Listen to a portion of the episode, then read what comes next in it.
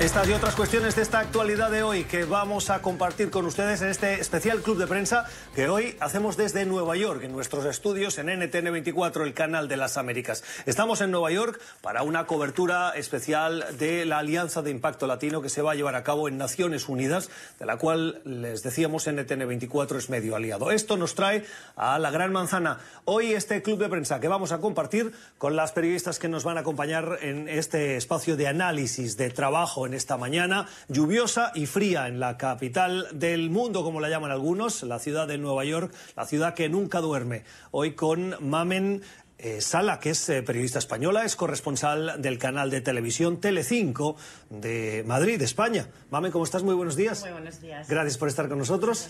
Bienvenida. Y con Maybord Petit. Eh, Maybord es periodista venezolana, es periodista independiente de investigación. Maybord, ¿cómo estás? Muy buenos días. Muy buenos días. ¿Frío? Muy frío. Muy fría esta mañana aquí en la ciudad de Nueva York, en la que hemos visto que llovía, pero no nieva, lo cual eh, pues eh, se agradece, porque cuando nieva las cosas en esta ciudad, como en muchas, pero en esta particularmente, se complican especialmente, ¿cierto?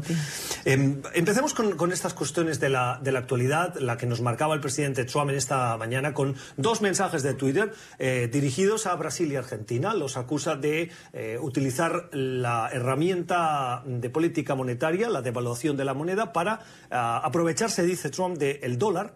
Y eh, esto está perjudicando a los agricultores, lo cual lleva a la economía estadounidense, por indicación de su presidente, a reimponer aranceles al acero y al aluminio. Esto se produce en el contexto de, uno, eh, eh, Mauricio Macri, que deja la presidencia y este mes de diciembre va a tomar el relevo Alberto Fernández, por lo cual se va a encontrar con el problema de los aranceles, y por el otro, un gobierno amigo, el de Brasil, que hemos visto la sintonía que tenían Jair Bolsonaro y Donald Trump, pero esa amistad nos sirve para eh, evitar esos aranceles, mamen. Sí, bueno, es que ya lo hemos visto una vez más con Donald Trump, nunca se sabe, ¿no? Es eh, imprevisible y esta mañana pues nos lo ha vuelto a demostrar. Al final un poco lo que trata es de, bueno, pues lo que siempre ha tratado desde el principio y es apretar a esa Reserva Federal a que baje los tipos de interés, sobre todo teniendo en cuenta que el próximo 10 y 11 de diciembre espera que se vuelvan a reunir y que de momento este mes no se han tocado. Entonces, es, yo creo que es interesante porque al final es un golpe es un golpe encima de la mesa de sorpresa que, va a traer unas reacciones eh, inesperadas pero que bueno está claro que, vamos a tener que esperar a ver qué dice Brasil a ver qué dice Argentina para ver cómo se desarrolla esto Lo que es eh, seguro es que los- ni los gobiernos de Brasil ni de Argentina habían sido eh, informados. Esta mañana veíamos las reacciones de los corresponsales de algunos medios argentinos que ponían sobre la mesa la sorpresa y decían es que la decisión es unilateral.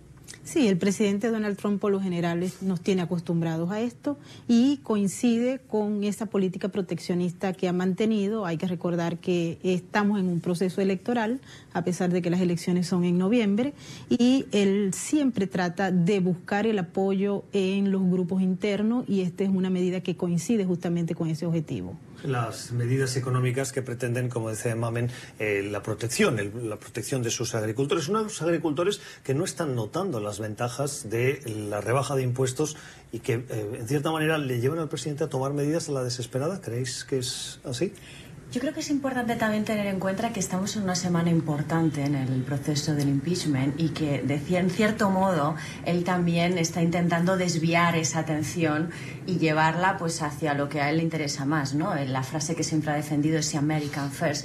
Entonces, eh, al final sí que es verdad que los agricultores no lo ven, pero en el fondo a él esto un poco como que no, no acaba tampoco de ser su principal objetivo, yo creo, es mi opinión personal.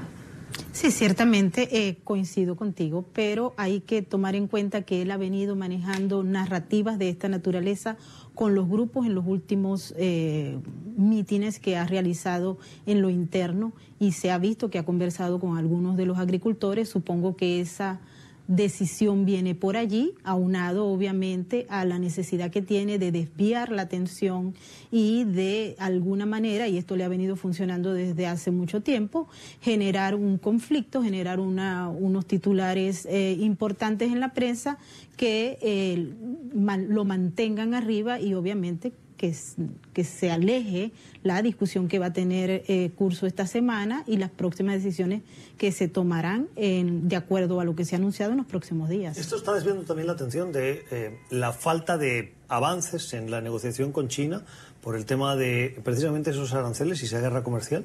Claro, quedan dos semanas en principio para que tengan lugar esas conversaciones y de momento mm, eh, lo único que sabemos es que Donald Trump está esperando a que haya un resultado y China está esperando a que Donald Trump haga una reducción.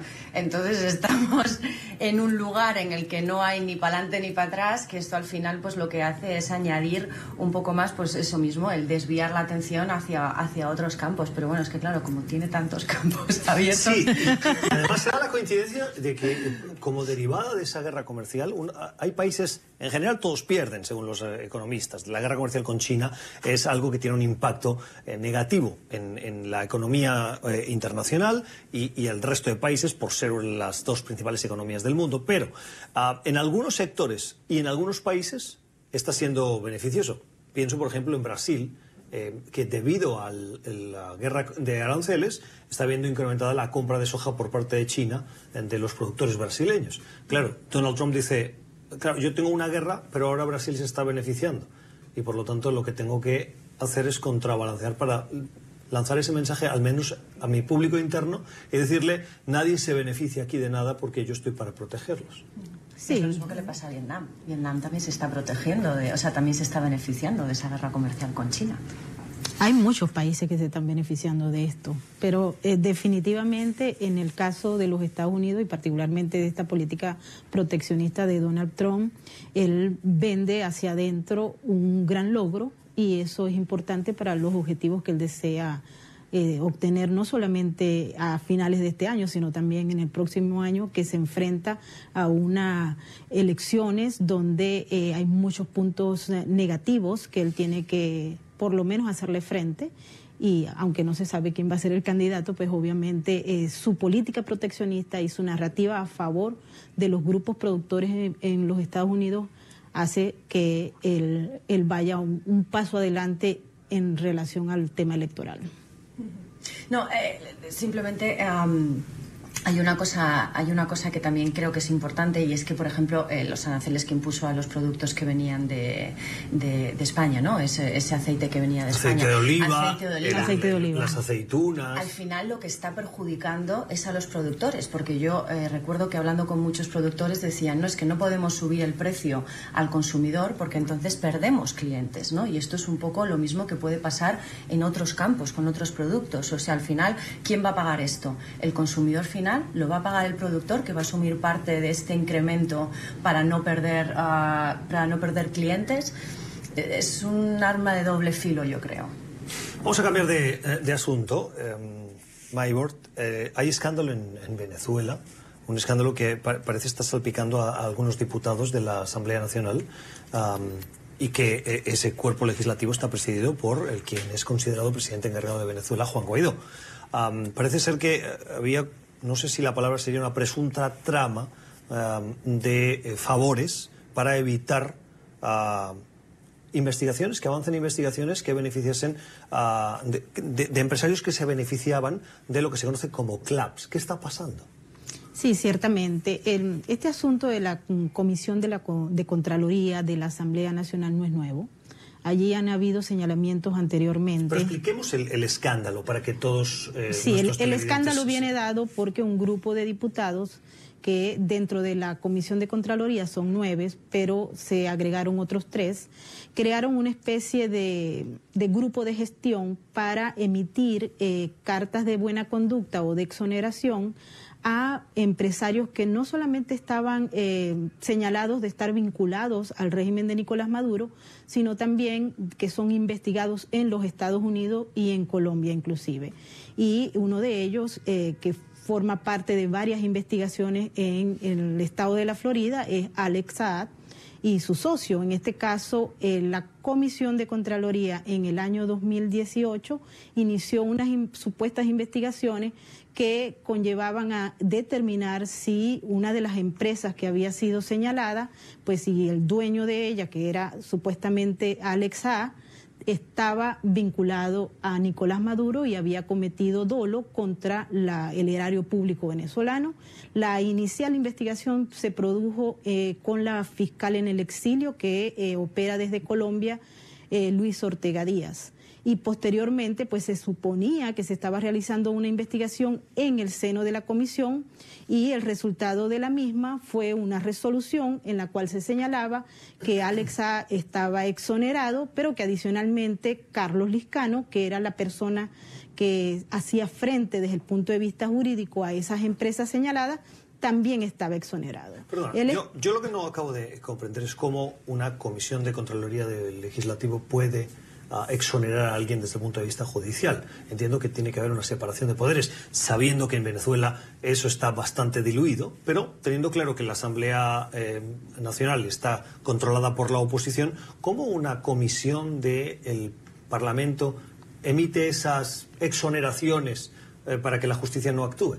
Ciertamente, porque la Comisión de Contraloría, dentro de sus funciones, está justamente la de revisar y realizar y darle continuidad a las investigaciones que se supone hizo la Fiscalía.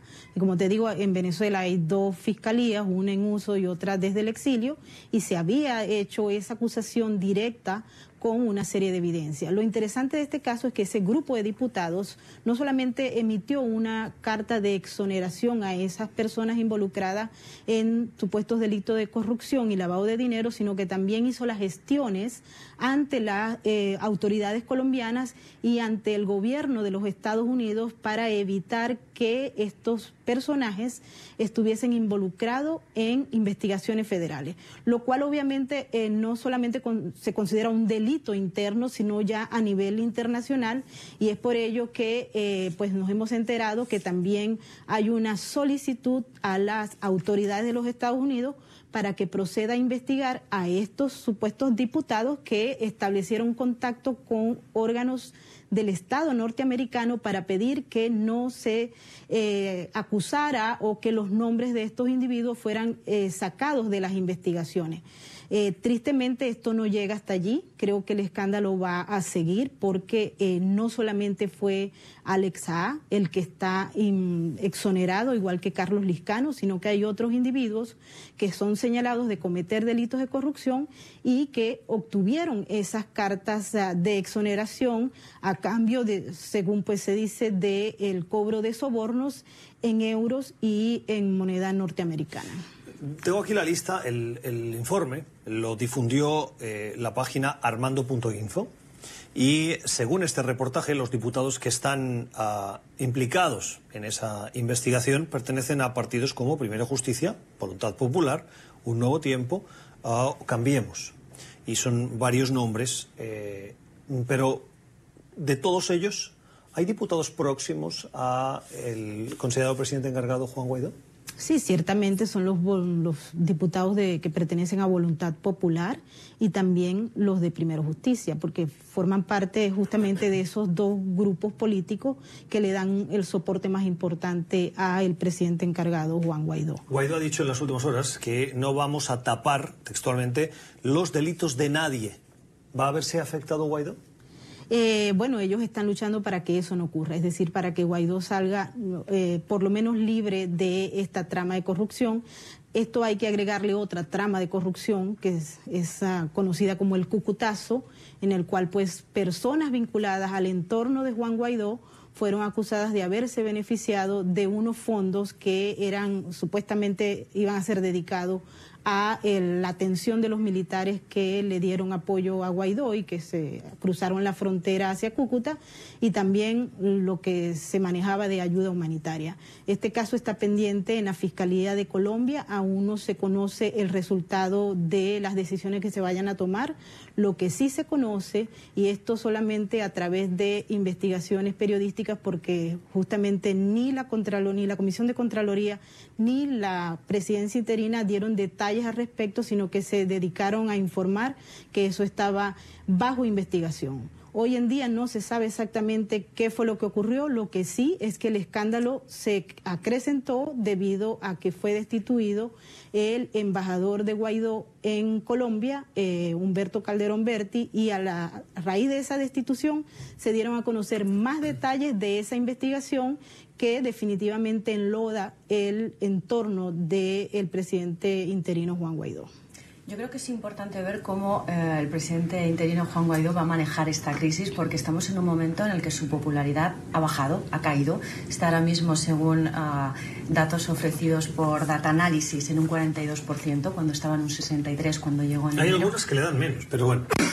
pero bueno, está, sí, está, está debilitado. Entonces va a ser muy importante cómo maneje esta crisis. Eso por un lado. Por otro, estamos muy cerca del 5 de enero. Está claro que él va a salir, uh, o eso es por lo menos lo que apunta las encuestas, que él va a salir de nuevo, pero... Expliquémoslo el 5 de enero porque no todo el mundo lo conoce. El 5 de enero acaba el periodo de eh, interinaje o de presidencia de la Asamblea Nacional y teóricamente, por el pacto que tienen los diversos partidos, van rotando esa presidencia eh, de la Cámara que le permite a Guaidó, en una interpretación constitucional, asumir la presidencia interina. si no sale reelegido, nos encontraremos con el problema de que 52 países reconocen a una persona como presidente cuya legitimidad viene dada por un proceso de interpretación constitucional mm, por el hecho de que es presidente de la Asamblea Nacional, que al dejar de serlo entraremos en un limbo de ¿y ahora qué pasa? Sí, ciertamente sobre eso hay que tomar en cuenta que hubo una declaración de los principales grupos políticos que conforman la mesa de la unidad para darle un voto de apoyo a Juan Guaidó y que él continuara.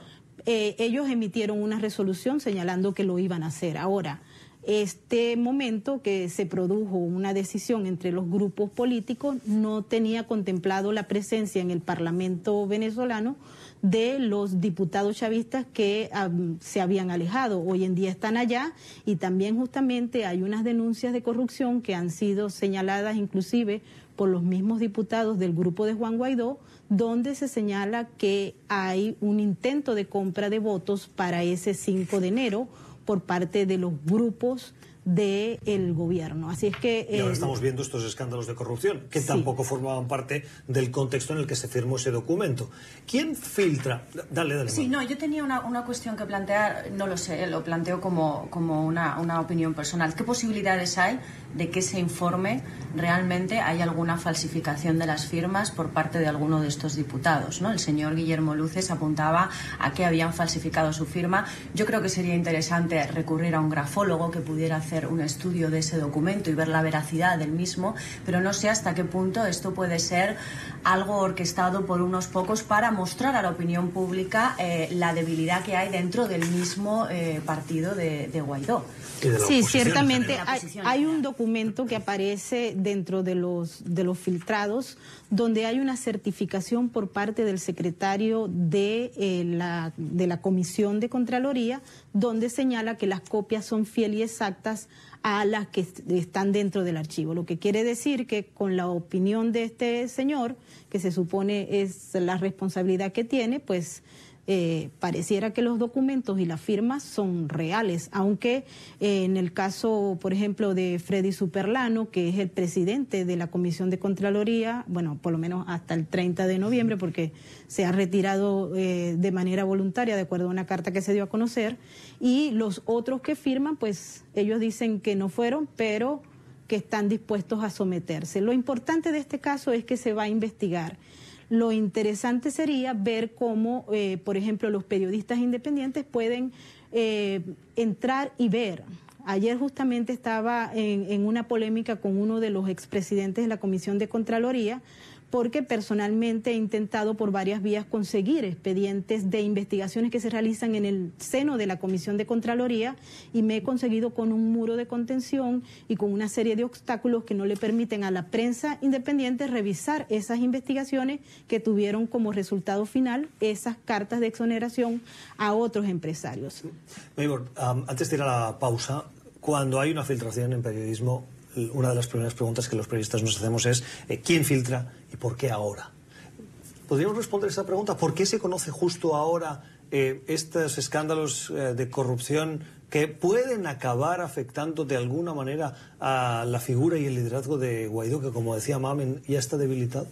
Eh, yo creo que esto es un pase de factura y hay algunos elementos que me confirman que hay un grupo interesado justamente en no solamente generar la crisis en el entorno de Guaidó y en el Guaidó mismo, sino que a la larga, a, pesar de que está obviamente garantizado y que se requería que se diera a conocer estos temas de corrupción eh, que eran más o menos vox populi a nivel de la Asamblea Nacional, pero esto beneficia al régimen de Nicolás Maduro y hay grupos interesados en que esto se produzca justamente a finales de este año y al principio de lo que es la elección o la ratificación del voto de confianza. una estrategia que tiene eh, probablemente dos interesados. Uno el chavismo per se y el otro el entorno de eh, Guaidó y de la oposición que lo quiere débil por motivos yo creo que sí, ciertamente, tal vez no sea directamente el entorno de Guaidó, pero sí hay grupos políticos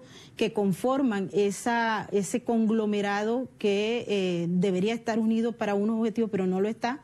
Y de allí se ha filtrado la información. A mí me llegaron los documentos eh, por, por, un grupo, pero hay que recordar que el inicio de este enredo lo eh, dio a conocer en su cuenta de Twitter el expresidente de PDVSA, Rafael Ramírez, quien también es acusado por delitos de corrupción en Venezuela y señalado acá en los Estados Unidos y en otros países por supuesto enriquecimiento ilícito y corrupción a nivel de todos los años que estuvo al frente de la industria petrolera venezolana. Entonces son elementos que hay que tomar en cuenta a la hora de hacer, si se quiere, una conclusión general de lo que ha pasado hasta ahora.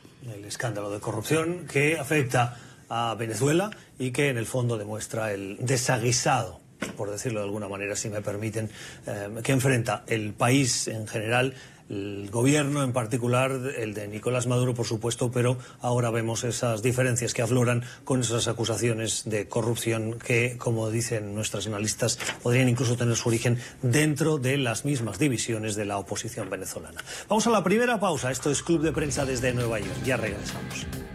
Seguimos en esta edición de Club de Prensa desde Nueva York, hoy con Mamen Sala y con Maybor Petit, analizando cuestiones de la actualidad, una actualidad que también nos lleva a Madrid. Pero antes de entrar en la noticia que nos interesa, hay un hablando de en el segmento anterior de Venezuela, hay un personaje eh, que está vinculado a Madrid, al menos Maybor es lo que conocíamos, el último paradero, el de eh, el Pollo Carvajal, o así le llaman. Eh, el Pollo Carvajal fue quien estuvo al frente de los servicios eh, de inteligencia militar del presidente Chávez y que ah, se distanció del chavismo.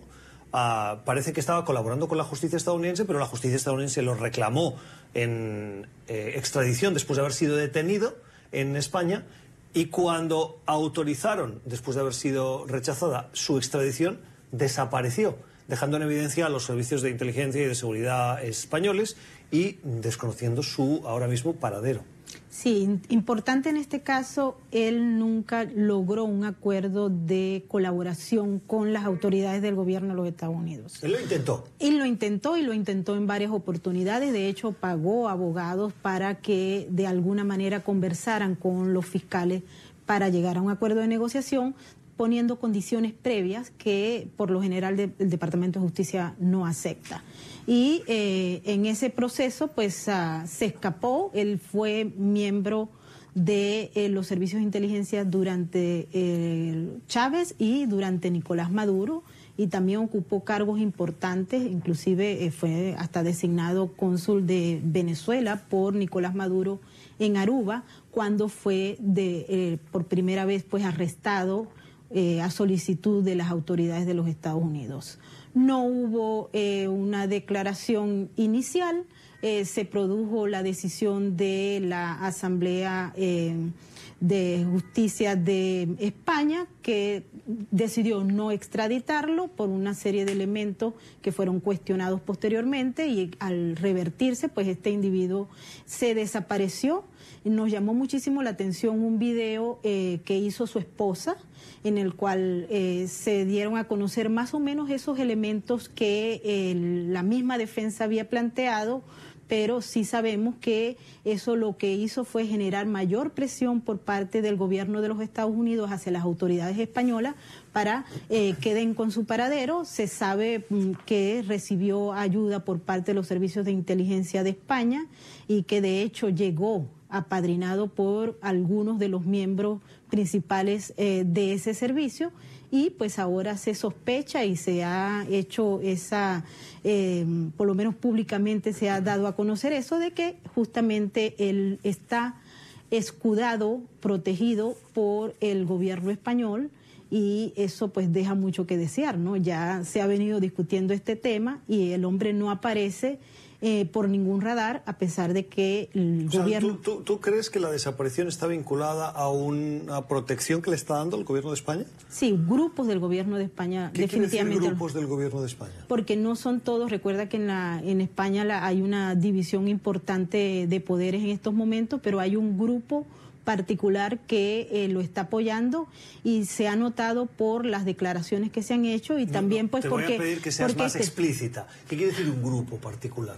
Bueno, son sectores del Servicio de Inteligencia Español que le brindaron no solamente el apoyo, sino que lo recibieron cuando llegó y eh, hicieron que la información sobre eh, la extradición se diera a conocer de manera muy irregular antes de que fuera eh, publicada por el órgano oficial. O sea, tú lo que nos estás diciendo es que tienes sospecha de que dentro de los servicios de inteligencia españoles hay eh, un grupo, si no te estoy entendiendo mal, que ah, está asesorando y protegiendo en un paradero desconocido a el general Hugo Armando Carvajal Barres, conocido como el, Pollo Carvajal. Sí, esa es la ¿Y esto en contra del gobierno o con el conocimiento del gobierno mm, de puertas adentro? Eh, pareciera que es muy difícil que se produzca una decisión de protección de un criminal que está siendo buscado por la justicia norteamericana por delitos que no son nada atractivos para cualquier país y que este individuo no solamente conozca con anticipación la decisión de un órgano de justicia,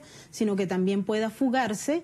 Ellos tenían el pasaporte que había usado y este individuo tiene muchísimas otras identidades porque ya se había denunciado esto y hoy en día no aparece. ¿Cómo fue que este señor se enteró con anticipación y por qué se filtró ese documento a un medio sin haber sido publicado por el órgano de justicia?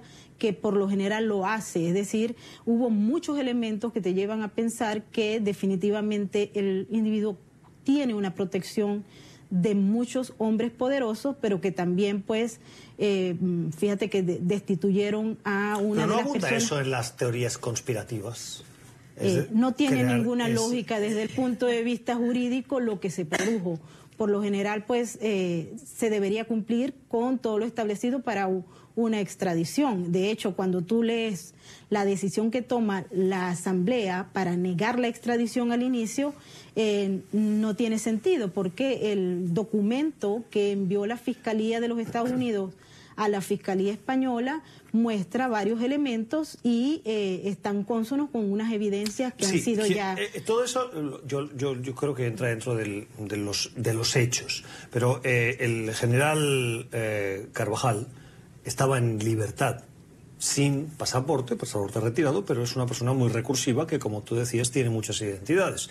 Em, cuando él supo de la decisión de avanzar con su extradición después de haber sido negada, él se estaba en libertad. Es en ese momento en el que él puede decidir desaparecer. Eso no lleva a una conclusión de que cuenta con el apoyo de un sector interno de la inteligencia española. Eh, él debió haber estado vigilado en la policía si, si se había tomado esa decisión en, la justicia española tenía que haber estado vigilado. Él no se presentaba y eh, hay muchos elementos extraños que conllevan a pensar que definitivamente cuenta con la protección y vuelvo a decir de un grupo del gobierno español porque no se puede generalizar en este sentido. Yo estoy de acuerdo con esto que comentabas de que hay muchos elementos que dan a pensar que puede haber una, una, conspiración, ¿no? Porque al final cuando a él lo capturan en España está con un pasaporte falso, lo dejan en libertad sabiendo que hay riesgo de fuga, o sea, esas garantías que la justicia española tiene que dar a todo el mundo una vez ha sido detenido con, tanta, eh, con tantas probabilidades de escaparse, sorprende. Pero por otro lado, yo, uh, conociendo un poco más de cerca la justicia española, por mi condición de española, creo que esa filtración es más una filtración periodística que toda una teoría conspiratoria de ayuda del gobierno español o de un grupo a que este señor pueda huir de la justicia estadounidense. O sea, al final él se entera por una periodista que le llama por teléfono y le pregunta cuál es su reacción después de que la Audiencia Nacional haya cambiado eh, de opinión y que sí que lo vayan a extraditar.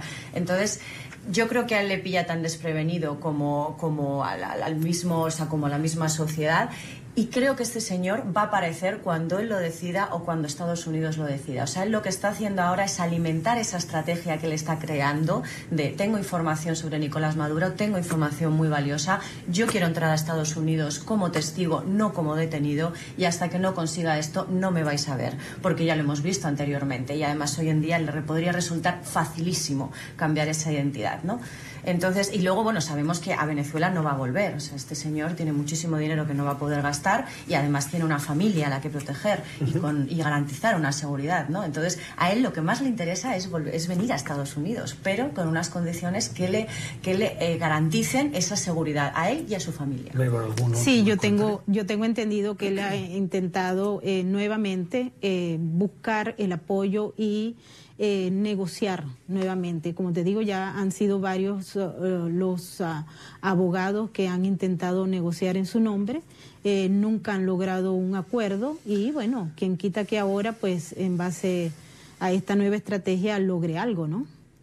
Vamos a hablar de la otra noticia que nos llevaba a la capital de España, en Madrid, donde se ha producido la inauguración de la cumbre del clima, esa cumbre que lidera Naciones Unidas y que tiene a Pedro Sánchez, el presidente eh, en funciones español, como presidente de esa cumbre, conjuntamente con Chile un Chile que tenía que ser la sede de esa cumbre internacional, pero que debido a la situación de inestabilidad tuvo que solicitar la cancelación y eh, el relevo lo tomó España. España que da el reconocimiento a Chile en esa cumbre, que vamos a eh, mamen, eh, ver a delegaciones de 200 países, incluido Estados Unidos, aunque Estados Unidos se retiró del Acuerdo de París, pero eh, que buscan trabajar para la reducción de los efectos del cambio climático, esos eh, gases de efecto invernadero que están causando estos estragos de noticias en cualquier parte del mundo vinculadas a un cambio en el clima.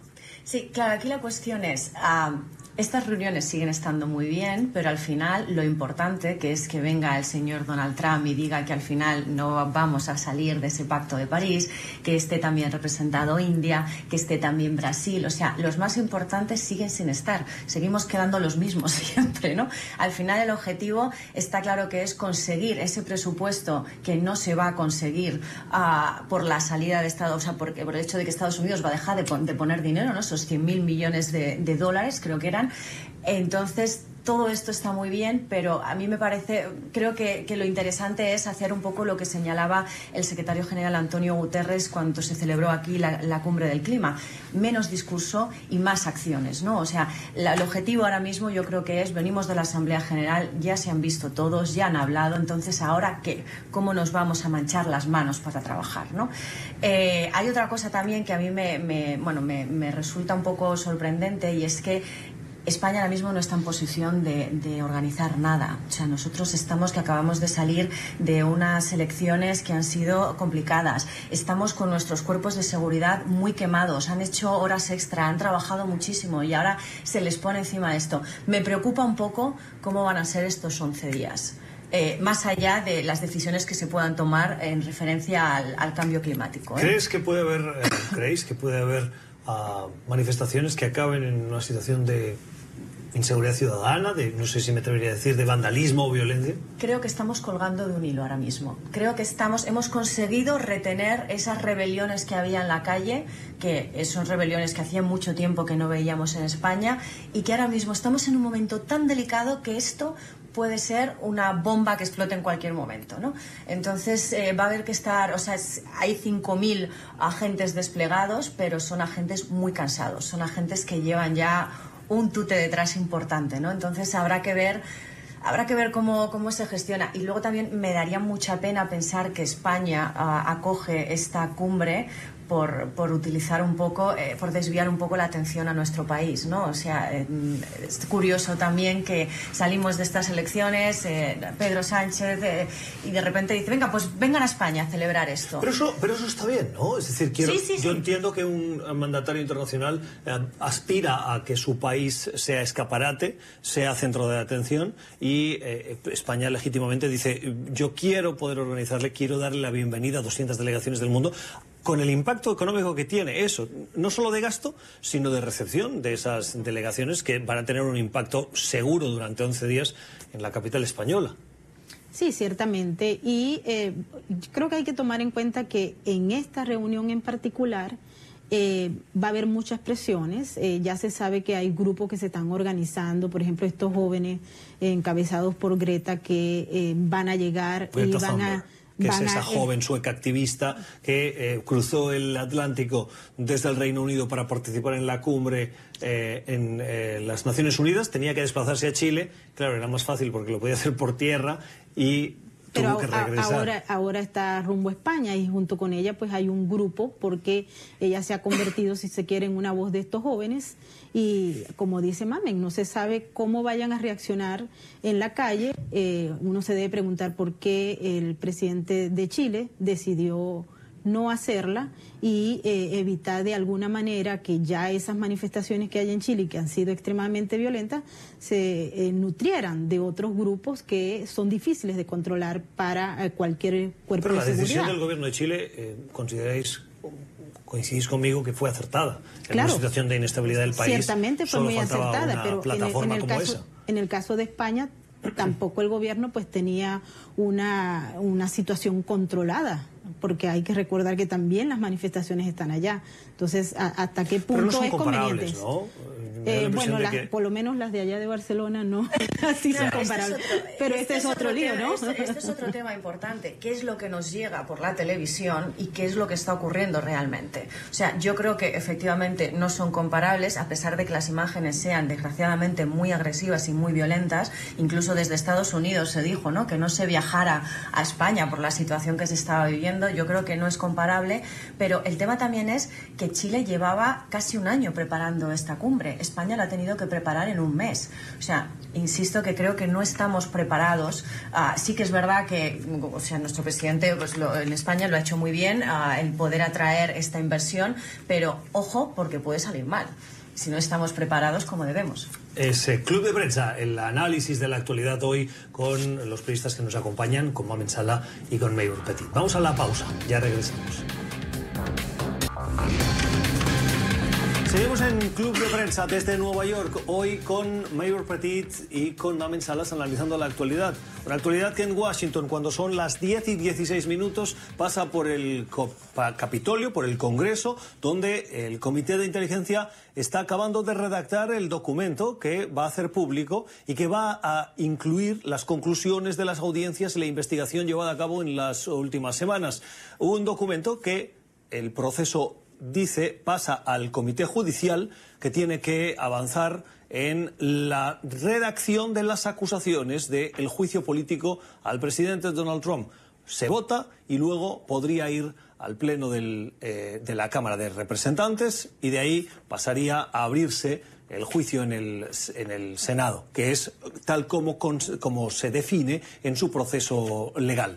Lo que hoy sabemos también es que la Casa Blanca, a través de su abogado, ha dicho que no va a participar en ese juicio político, que no va a participar en esas audiencias, en un paso más de la estrategia del presidente Trump y sus aliados de intentar deslegitimizar ese proceso. Mamen. Sí, eh, es interesante porque al final lo que están haciendo, lo que están haciendo desde la Casa Blanca es lo que lo que habían criticado tanto, por ejemplo, con el uh, con el exfiscal Mueller, ¿no? El no te puedes esconder detrás de una declaración escrita o detrás de un mensaje de Twitter o detrás de entonces eh, se esperaba que el señor Trump fuera eh, este miércoles asistiera para poder defenderse mm, cara a cara, ¿no? Es, es diferente negar algo en persona que negarlo por escrito. Entonces al final final caen un poco otra vez en su... Y eso que el presidente había dicho que él quería ese juicio, que estaba dispuesto a ir, que estaba dispuesto a pelear como a él le gusta, ¿no? Sí, pero esto lo dijo como lo dice yo creo siempre, ¿no? En un alarde de, de o sea, algo como muy sin pensarlo. Luego llega el gabinete de, de asesoramiento detrás y le dice, bueno, espérate, que igual no es tan buena idea que estés ahí y que estés expuesto a que todo el mundo pregunte. Lo que también es verdad es que pierden la oportunidad de poder preguntar a testigos, a pesar de que fueran testigos que, según han dicho, no les interesan, porque van a ver un poco qué es lo que dice la Constitución sobre las bases de este impeachment, ¿no? Pero es una buena oportunidad que deciden pasar. Sí, la verdad es que este procedimiento que se va a dar esta semana eh, deja claro la estrategia y lo importante que ha sido eh, las asesorías a última hora de, o sea, él no podía presentarse y eh, estar ahí al frente eh, de todo el país y de todo el mundo, porque todo el mundo anda siguiendo este asunto, y empezar a responder. ya sabemos el temperamento del presidente Trump y como pues nadie nunca sabe qué es lo que va a ocurrir, creo que los asesores en esta oportunidad frenaron esa posibilidad de que el país y la gente que está investigando este asunto eh, tuviese esa oportunidad de, conversar directamente con el presidente. Una de las grandes incógnitas que tienen o que eh, utilizan y analizan los medios de comunicación hoy en Estados Unidos es, a la espera de ese documento, preguntarse si va a revelar nuevos eh, indicios, nueva evidencia que afecta al presidente en esa trama en la que se le podría acusar de abuso de poder y de obstrucción a la justicia. de momento, la evidencia que tenemos es lo que hemos escuchado en las audiencias. ¿Creéis que, Mamen, es lo suficientemente contundente? Es que el tema, yo creo que al final, sea o no sea contundente, el tema es que cuando llegue al Senado va a acabar en nada porque al final ah, está dominado ¿no? por, los republicanos, entonces va a llegar a nada. Yo creo que al final el objetivo aquí era marcar, ah, ponerle, ponerle una, una rayita o un problema a Trump antes de empezar el año y es lo que van a conseguir. Si todo esto sigue adelante, comenzaremos el año con ese juicio. ¿no? Entonces, ah, yo creo que un poco el objetivo que tenían lo han conseguido porque ellos saben que esto no va a acabar en nada. Los demócratas saben que esto no va a acabar en nada. Pero yo creo que no vamos a ver nada nuevo de momento o sea, creo que, ahora mismo ya tenemos toda la información encima de la mesa y, es muy difícil que aparezca datos. Sí, definitivamente no hay nuevos elementos y esto sirve como precedente para lo que pueda ocurrir. Eh, siento que estos elementos van a ser de peso el año que viene por las elecciones y por cómo se vaya a desarrollar esa campaña electoral que promete muchísimo. Y bueno, aquí hay un punto de inflexión que puede definitivamente perjudicar y eso se va a ver en las próximas encuestas que se den a conocer, ¿no? 10 y 21 de la mañana en Nueva York. Esto es Club de Prensa.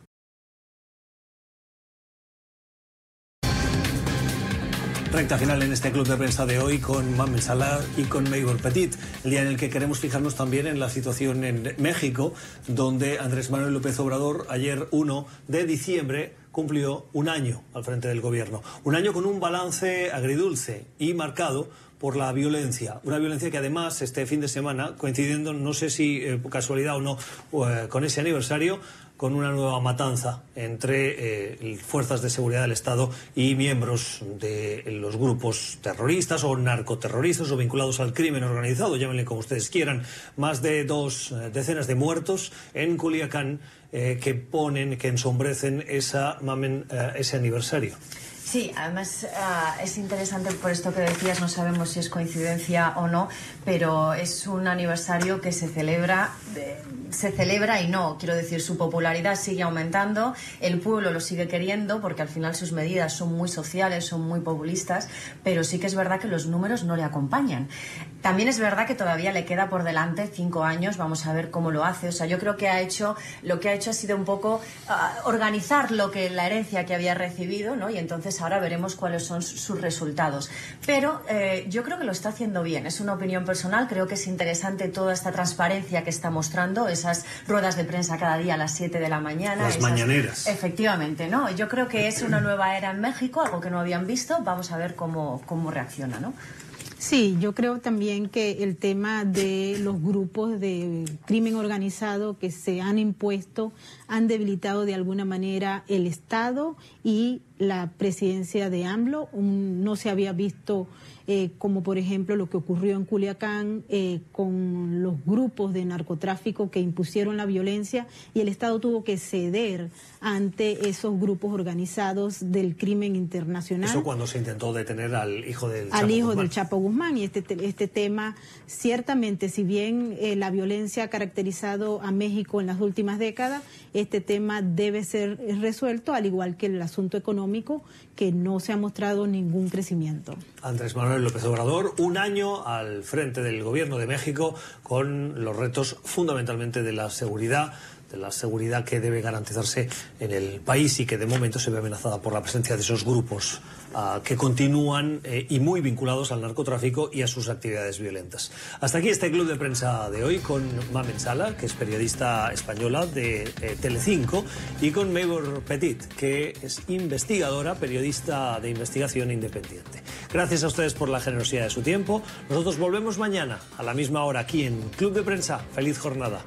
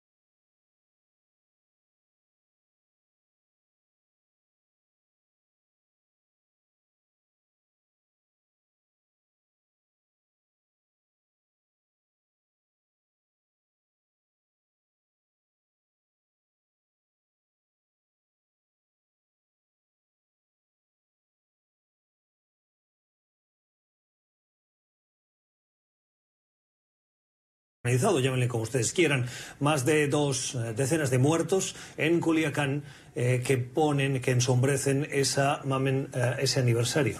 Sí, además ah, es interesante por esto que decías, no sabemos si es coincidencia o no, pero es un aniversario que se celebra, se celebra y no, quiero decir, su popularidad sigue aumentando, el pueblo lo sigue queriendo porque al final sus medidas son muy sociales, son muy populistas, pero sí que es verdad que los números no le acompañan. También es verdad que todavía le queda por delante cinco años, vamos a ver cómo lo hace. O sea, yo creo que ha hecho, lo que ha hecho ha sido un poco ah, organizar lo que la herencia que había recibido, ¿no? Y entonces ahora veremos cuáles son sus resultados. Pero eh, yo creo que lo está haciendo bien. Es una opinión personal. Creo que es interesante toda esta transparencia que está mostrando, esas ruedas de prensa cada día a las 7 de la mañana. Las mañaneras. Efectivamente, ¿no? Yo creo que es una nueva era en México, algo que no habían visto. Vamos a ver cómo, cómo reacciona, ¿no?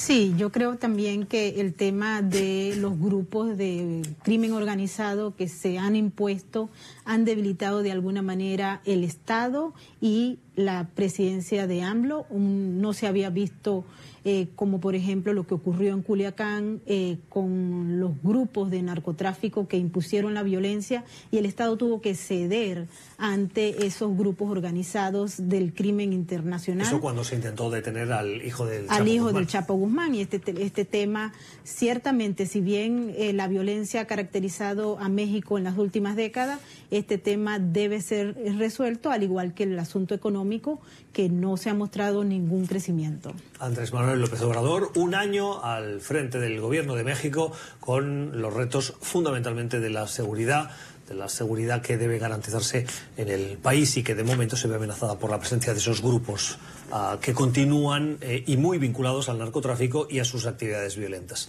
Hasta aquí este club de prensa de hoy con Mamen Sala, que es periodista española de eh, Telecinco, y con Maybor Petit, que es investigadora, periodista de investigación independiente. Gracias a ustedes por la generosidad de su tiempo. Nosotros volvemos mañana a la misma hora aquí en Club de Prensa. Feliz jornada.